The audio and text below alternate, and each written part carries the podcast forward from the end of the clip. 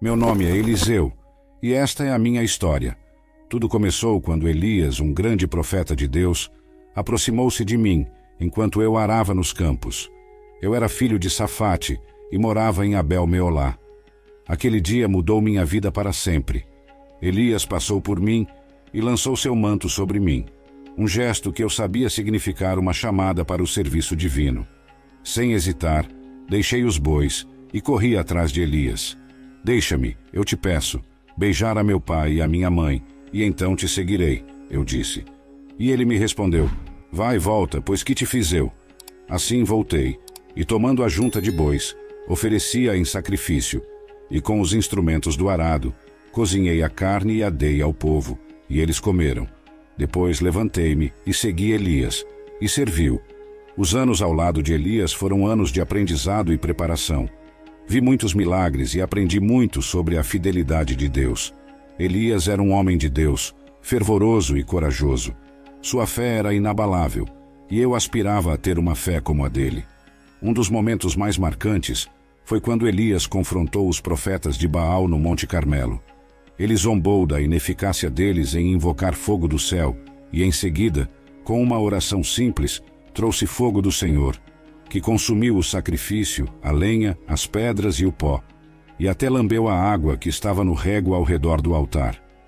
Aquele dia, o poder de Deus foi manifestado de maneira inquestionável, e o povo de Israel reconheceu que o Senhor é Deus. Após o triunfo no Monte Carmelo, vivenciei muitos outros eventos ao lado de Elias. Cada momento ao seu lado era uma lição sobre a natureza de Deus e seu poder. Mas, entre todos os dias que passei com Elias, o mais extraordinário foi o dia de sua partida. Elias sabia que sua hora havia chegado. Ele me pediu que ficasse enquanto ele ia a Betel. Mas eu sabia que este era um momento crucial e insisti: Vive o Senhor, e vive a tua alma, que te não deixarei. Assim fomos juntos a Betel. Em Betel, os filhos dos profetas me avisaram sobre o que estava para acontecer com meu mestre. Eu já sabia e pedi que se calassem. Depois, Elias me pediu novamente para ficar, enquanto ele ia a Jericó. Mas novamente eu disse: Vive o Senhor, e vive a tua alma, que te não deixarei. E assim fomos a Jericó. Novamente os filhos dos profetas me avisaram, e novamente pedi que se calassem. Então fomos juntos ao Jordão. Elias pegou seu manto, enrolou-o e feriu as águas, que se dividiram para nós dois. Atravessamos em terra seca. Enquanto caminhávamos, Elias me perguntou: Pede-me o que quiseres que eu te faça, antes que seja tomado de ti. E eu pedi: Peço-te que haja porção dobrada de teu espírito sobre mim. Ele disse: Coisa difícil pediste. Contudo, se me vires quando for tomado de ti, assim se fará a ti. Porém, se não me vires, não se fará. E enquanto ainda falávamos, eis que um carro de fogo com cavalos de fogo nos separou um do outro, e Elias subiu ao céu num redemoinho. Eu vi e clamei: Meu pai, meu pai, carro de Israel e seus cavaleiros. E nunca mais o vi. Então, peguei as minhas próprias vestes e as rasguei em duas partes. Refletindo sobre esses eventos extraordinários e sobre o caminho que agora eu trilhava, percebi a profundidade da responsabilidade que carregava. Era um peso, mas também um privilégio imenso. O manto de Elias, agora sobre meus ombros, era mais do que um símbolo. Era um lembrete constante do chamado para servir a Deus e ao seu povo com todo o meu ser. Eu ponderava sobre as palavras de Elias e sobre os milagres que ele realizou. Cada um deles não era apenas um ato de poder, mas uma lição sobre a natureza e o caráter de Deus. E agora era minha vez de continuar essa jornada de ser um canal através do qual o amor, a justiça e o poder de Deus poderiam fluir. Eu sabia que não estaria sozinho nessa jornada. Deus, que havia estado com Elias, estaria comigo.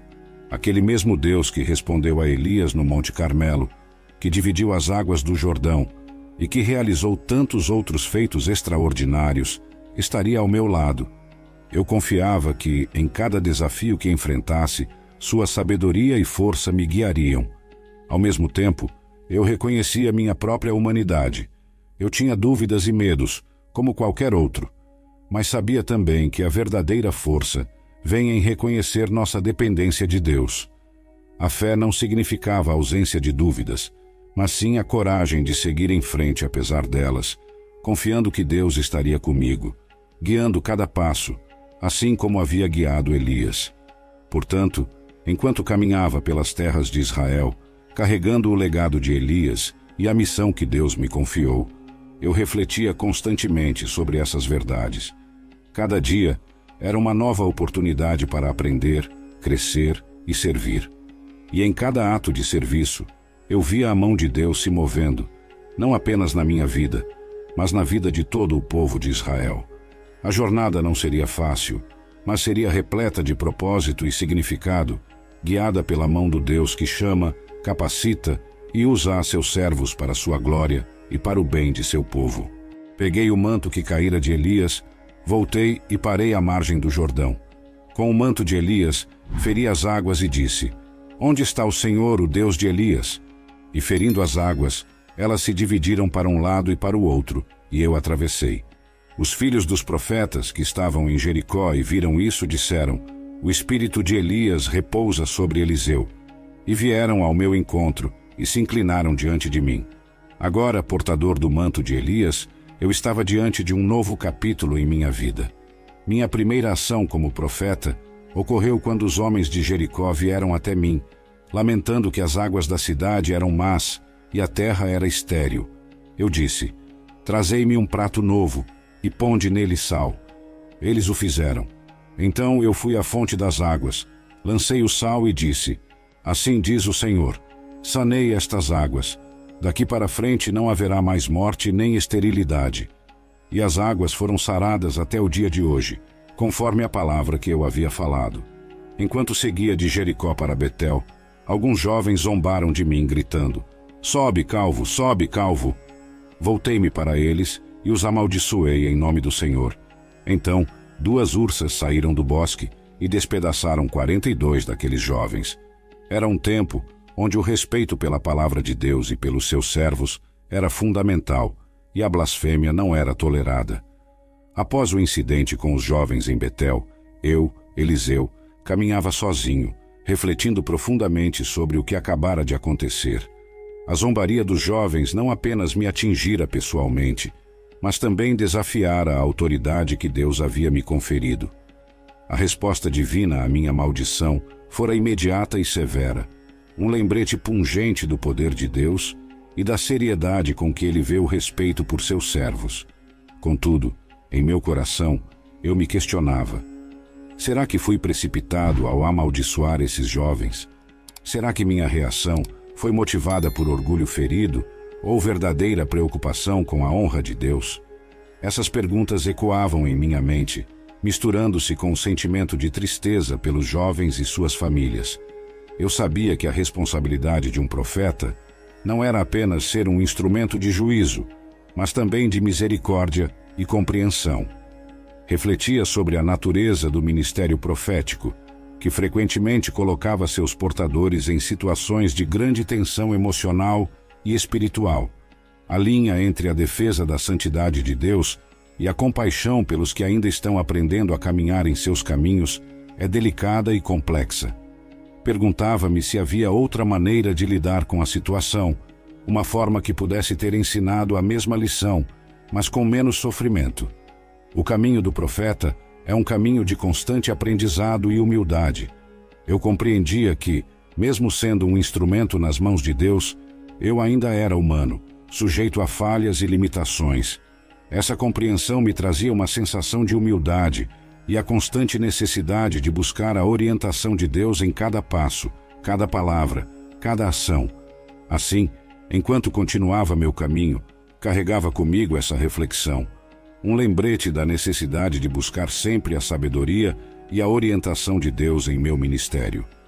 Cada interação, cada encontro, era uma oportunidade para representar Deus de maneira fiel e autêntica, equilibrando justiça com misericórdia e poder com amor.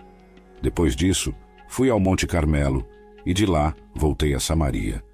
Em Samaria, minha jornada continuou com muitos sinais e milagres. Lembro-me de um incidente notável com uma mulher de Sunem.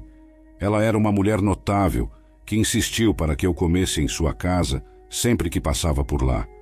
Ela até construiu um pequeno aposento no telhado para que eu pudesse descansar. Em gratidão, perguntei-lhe o que poderia fazer por ela. Apesar de sua relutância em pedir algo, meu servo Gease observou que ela não tinha filhos e seu marido era velho.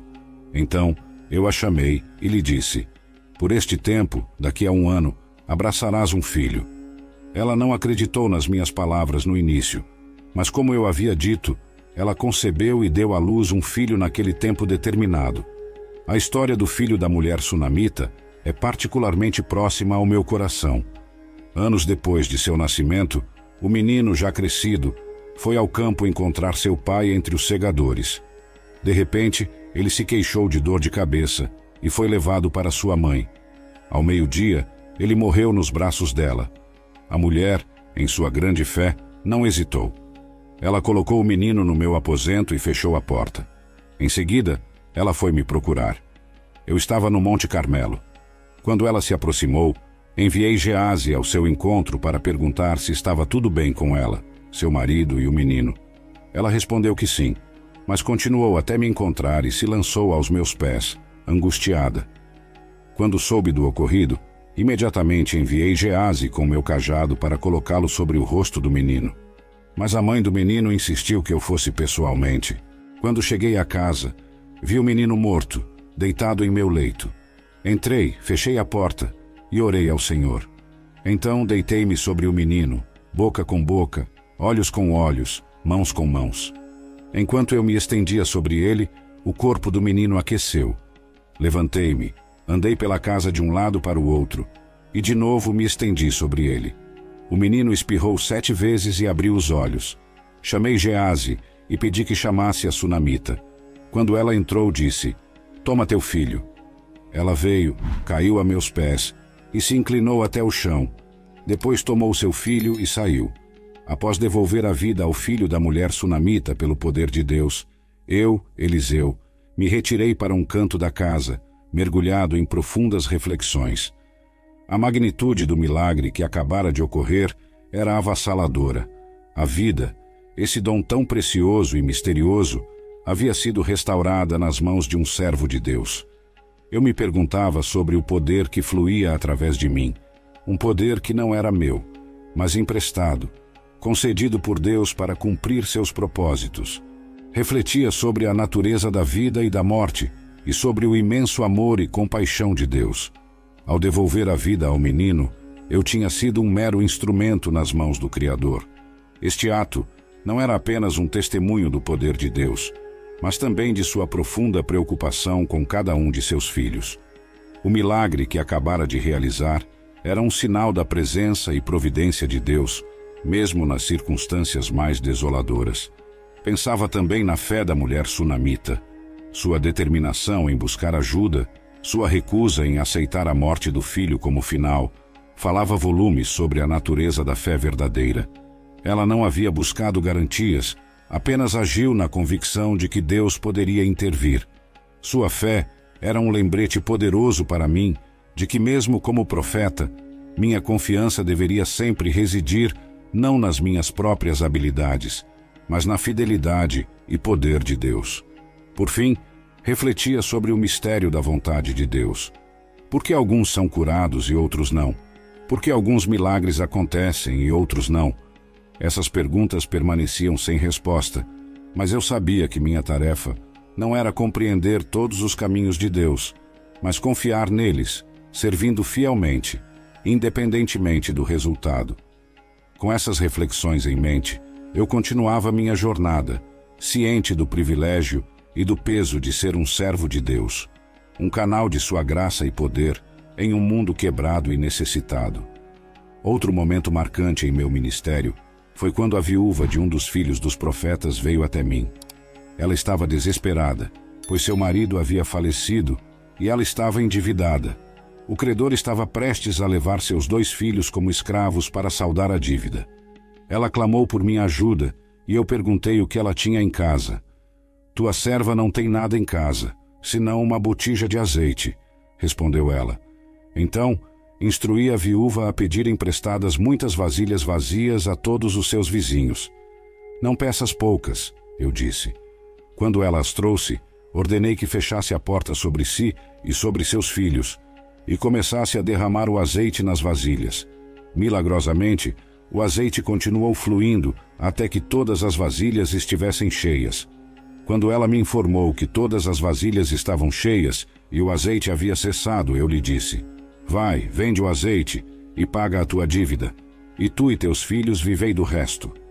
Após a viúva partir, com suas vasilhas cheias de azeite, uma sensação de profunda reflexão tomou conta de mim, Eliseu. Eu contemplava a extraordinária forma como Deus havia provido para aquela mulher e seus filhos. O milagre do azeite não era apenas uma demonstração de poder divino, mas também uma lição sobre fé, providência e a importância de agir de acordo com a orientação divina. Refletia sobre a instrução que dei à viúva. Não peças poucas vasilhas. Essas palavras falavam sobre a expectativa de abundância, sobre ter fé na generosidade de Deus. Era uma lembrança para mim mesmo e para todos os que ouvissem essa história de que quando Deus age, ele o faz de maneira plena e completa. Deus não é limitado por nossas concepções de possibilidade. Ele é o Deus do mais do que suficiente. A ação de fechar a porta enquanto o milagre ocorria também me fazia refletir. Era um ato simbólico, indicando que certas obras de Deus são para ser vivenciadas em intimidade, longe dos olhares céticos e da incredulidade. Era uma lição sobre o valor da quietude e da confiança em Deus mesmo quando os outros não podem ver ou entender o que ele está fazendo. Além disso, pensava sobre a responsabilidade que vem com o recebimento de um milagre. A viúva não apenas recebeu o azeite, ela também recebeu instruções sobre o que fazer em seguida.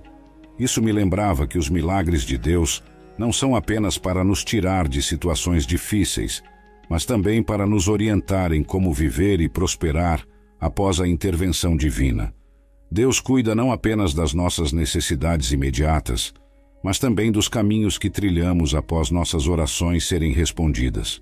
Por fim, eu me maravilhava com a maneira como Deus escolhe usar seus servos. Eu era apenas um canal, um meio pelo qual Deus estendeu sua mão para ajudar uma viúva desesperada.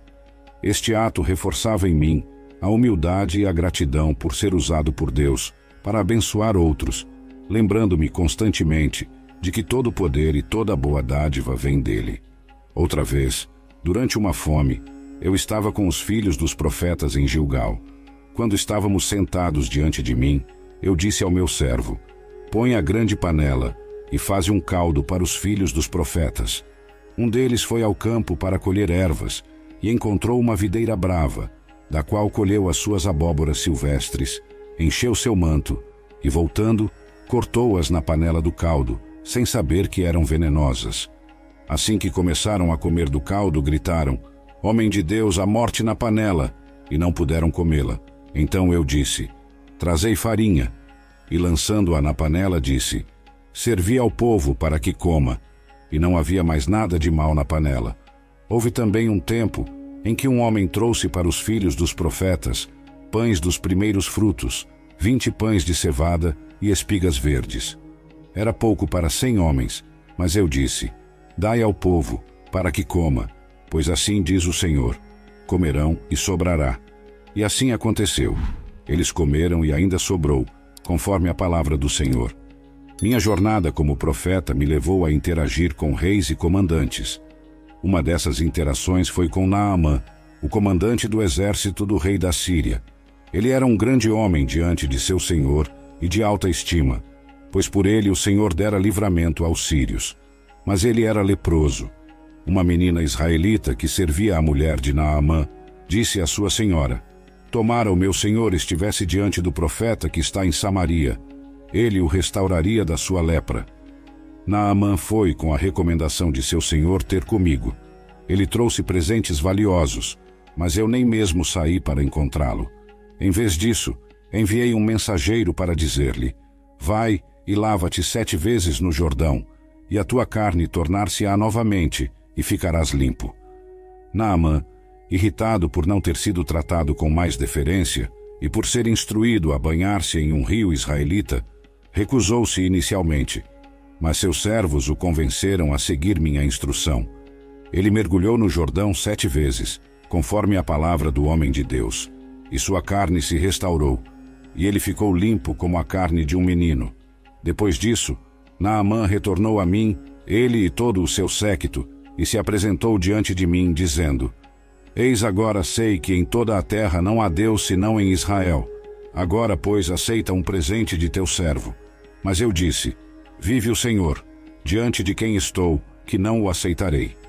Ele insistiu, mas eu me recusei.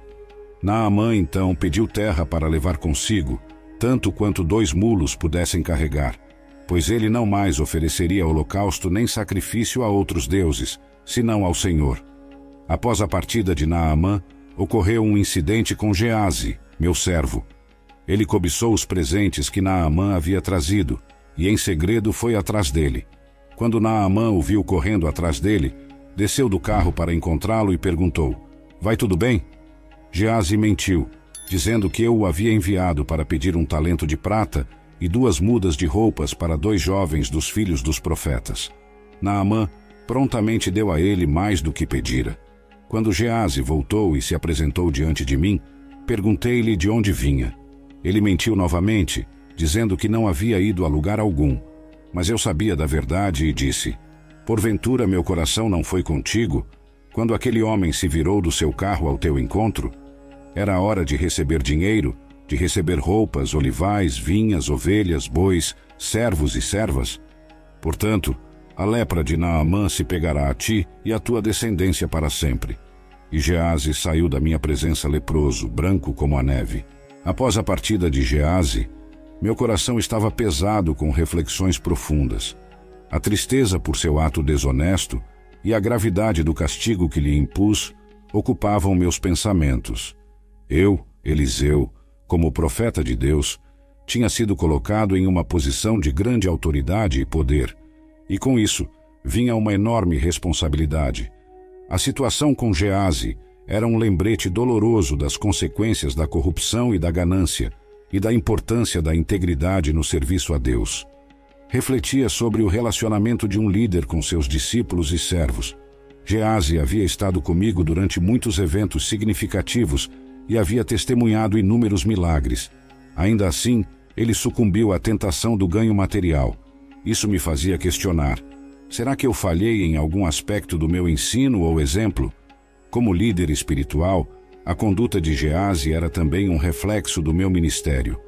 Essa reflexão me levava a ponderar sobre a importância de não apenas ensinar, mas também viver os princípios que pregamos.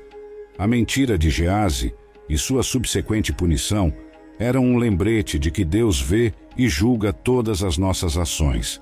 Como profeta, eu tinha uma percepção aguçada da justiça divina e sabia que a mentira, especialmente em questões relacionadas ao serviço divino, não poderia ser tolerada.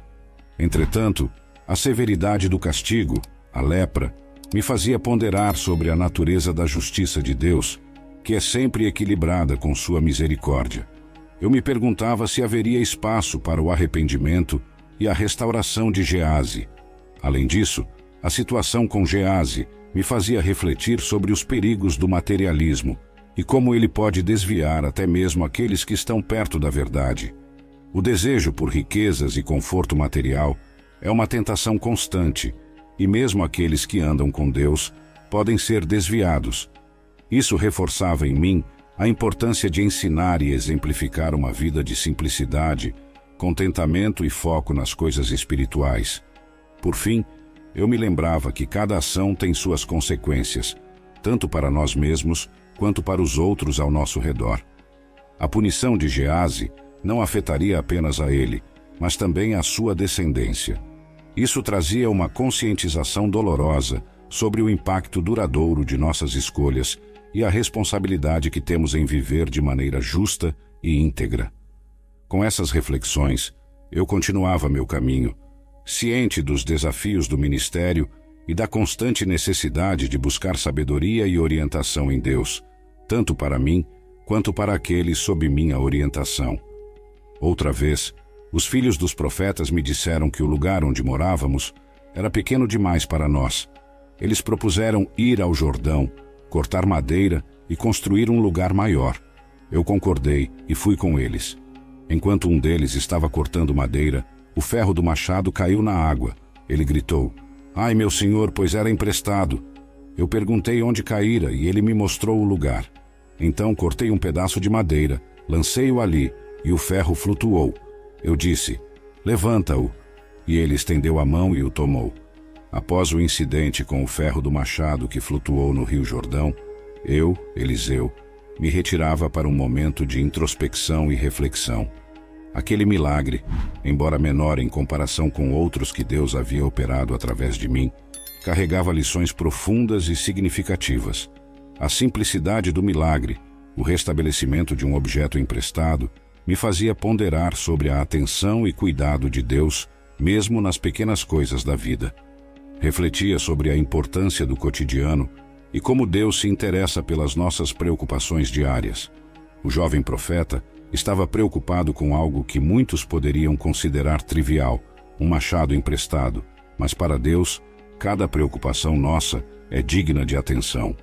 Isso me lembrava de que, como servo de Deus, eu deveria cultivar a mesma sensibilidade e compaixão pelas pequenas necessidades das pessoas ao meu redor. Pensava também sobre a natureza dos milagres e como eles não precisam ser sempre grandiosos ou espetaculares. Deus trabalha tanto nas coisas grandiosas quanto nas minúsculas, e cada milagre, grande ou pequeno, é uma demonstração de seu poder e amor. Isso me ensinava sobre a humildade no ministério, reconhecendo que cada ato de Deus, por menor que pareça, é parte de seu plano soberano e merece nossa gratidão e admiração. Além disso, meditava sobre a responsabilidade e integridade o jovem profeta estava angustiado por ter perdido algo que não lhe pertencia, demonstrando um senso de responsabilidade e honestidade. Isso me fazia refletir sobre a importância de ensinar e modelar essas virtudes para os que estavam sob minha orientação. Como líder espiritual, eu tinha o dever de encorajar e cultivar a integridade e o caráter entre os filhos dos profetas. Em outra ocasião, durante uma fome, um homem trouxe a Eliseu pães dos primeiros frutos, vinte pães de cevada e espigas de grão verde. Era pouco para tantos homens, mas eu disse: Dai ao povo para que coma, pois assim diz o Senhor: comerão e sobrará. E assim aconteceu. Eles comeram e ainda sobrou, conforme a palavra do Senhor. Eu continuava meu caminho, cada vez mais ciente da presença constante de Deus em todos os aspectos da vida e mais comprometido em confiar nele em todas as circunstâncias, sabendo que ele cuida de cada detalhe. Houve uma época em que o rei da Síria fazia guerra contra Israel. Ele tinha planos secretos, mas eu era capaz de revelar esses planos ao rei de Israel. Toda vez que o rei da Síria planejava uma emboscada, eu enviava uma mensagem ao rei de Israel, avisando-o para não passar por aquele lugar. Isso frustrou o rei da Síria, que suspeitou de traição entre seus próprios homens. Mas um de seus servos disse: Não é nenhum de nós, meu senhor o rei, mas Eliseu, o profeta que está em Israel, é quem conta ao rei de Israel as palavras que tu falas no teu quarto de dormir. Furioso, o rei da Síria enviou cavalos, carros e um grande exército à noite para cercar a cidade onde eu estava. Pela manhã, meu servo viu o exército e ficou aterrorizado. Ai, meu senhor, que faremos? Ele perguntou.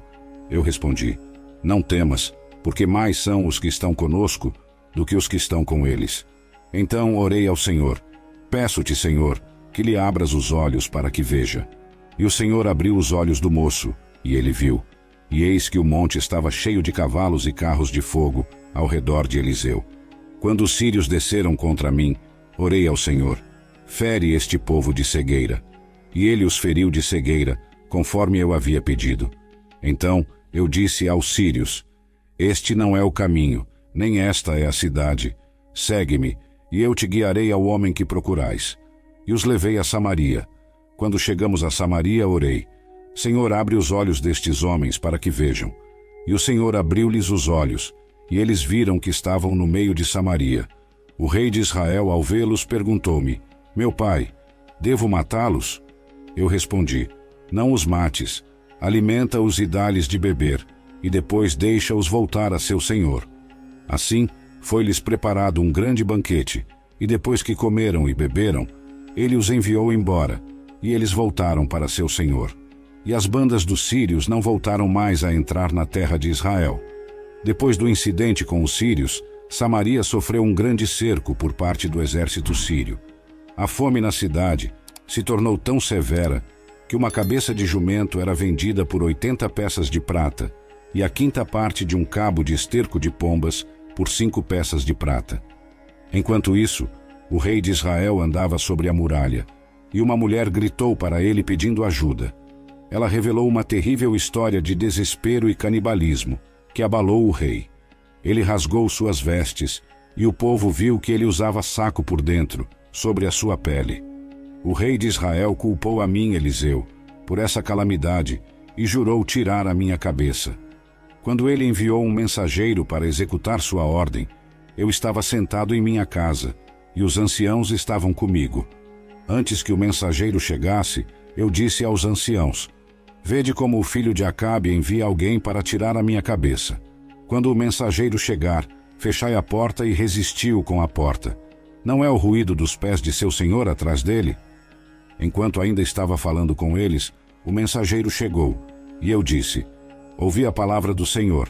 Assim diz o Senhor: Amanhã, a estas horas, na porta de Samaria, um ceá de flor de farinha será vendido por uma peça de prata, e dois ceás de cevada por uma peça de prata. O oficial em cujo braço o rei se apoiava respondeu ao homem de Deus: Ainda que o Senhor fizesse janelas no céu, poderia tal coisa acontecer? E eu disse: Eis que tu o verás com os teus olhos, mas dele não comerás. Aconteceu que quatro leprosos estavam à entrada da porta da cidade, e disseram uns aos outros: Por que ficamos aqui até morrermos?